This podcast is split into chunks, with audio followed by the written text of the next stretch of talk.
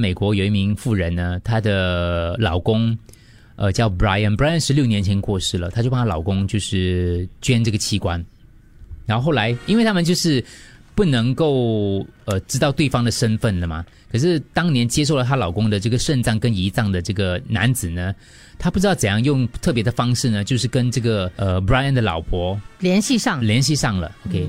发生什么事情呢？发生的就是他这个接受移植的叫 Jeffrey，Jeffrey 呢，二零一九年开始，他的肾脏功能又开始衰竭了。然后呢，他就开在脸书上贴文，然后就希望能够等到移植。结果这个 Brian 的老婆，她自己也在考虑所谓的活体捐献，他们那个地方是可以的啦。然后去检查之后，发觉说，诶，他的也可以捐哦，所以他就捐了，就他们两公婆的器官同在一个人的身上，他捐的当下并不知道，知道。知道了哈。嗯，他们那边可以这样子，我不知道为什么啦。反正 anyway，反正就大家都在讨论说，这是至今唯一一起夫妻二人的肾脏成功移植给同名患者的个案嘞。这个这个这个患者也很幸运呢，哦嗯因为有些会排斥嘛，可是他夫妻两个器官他都可以都不会，嗯，对，然后他就说我跟我老公，因为 Brian 已经走了嘛，他说我跟我老公在另外一个人的身体里面重逢了，那种感觉很神奇。当然，我看那个医疗剧，这是剧情啦，不过也是很感人的。就在那个医院的医生就有这个病患，他的心脏衰竭。其实这个病患几年前呢，也是接受过这个心脏的那个移植手术，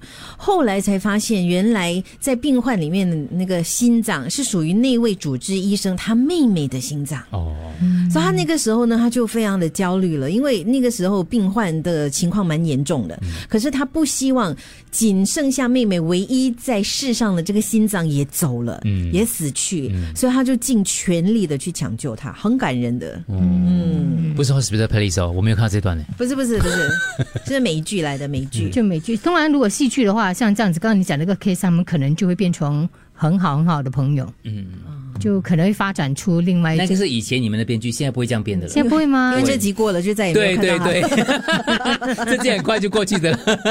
如果我可以捐一样器官给你们，你们想要我的什么器官？脑吧，啊， 谢谢你了，小猪，最没有人要的你要了。就他因为他觉得空可以填很多东西进去，如果脑都是满满的话，你就很复杂谢谢你了了，，小猪。就填不了没有那就个。没有多大烦恼、啊。我要你的心，我要你的心我，写下来哈、 我要你的心。我的心很乱的嘞。我有觉得你的心充满了爱。老实说，虽然外面有很多脂肪肝，可是你的眼角膜也不错哎，哦。哇，谢谢你嘞。通 OK，过你的视线来看这个世界，哦，我常会看到肮脏的东西的、 哦。看鬼了，意思。